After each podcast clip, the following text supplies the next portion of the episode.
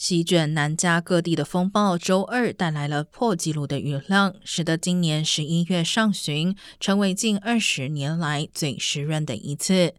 Burbank 机场记录到零点九八英寸雨量，打破一九七零年零点六六寸的记录。圣地亚哥记录到零点六四寸雨量，打破一九四六年以来的零点五二寸记录。